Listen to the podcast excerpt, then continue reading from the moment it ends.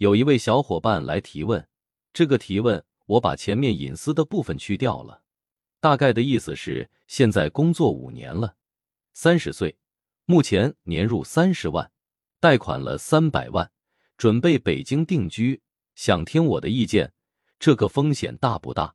大，我可以毫不犹豫的告诉你，三百万贷款，你是体制外，我给你二十年，也就是到五十岁的时间。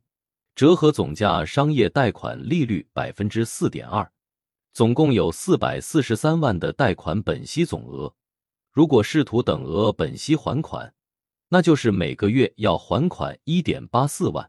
以总包年入三十万，折合每个月也就是二点五万，每月还款一点八四万，月入二点五万，偿还收入比达到了百分之七十三。你说风险大不大？再说了，我可是算的你连续二十年不失业，每年都有这么多收入，这个里面的变数也不小呢。你可是体制外，这年头体制外的压力有多大，可想而知。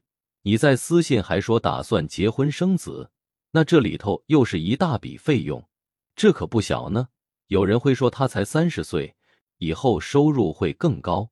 各位，既然是风险。那就得按照最差的情况来算。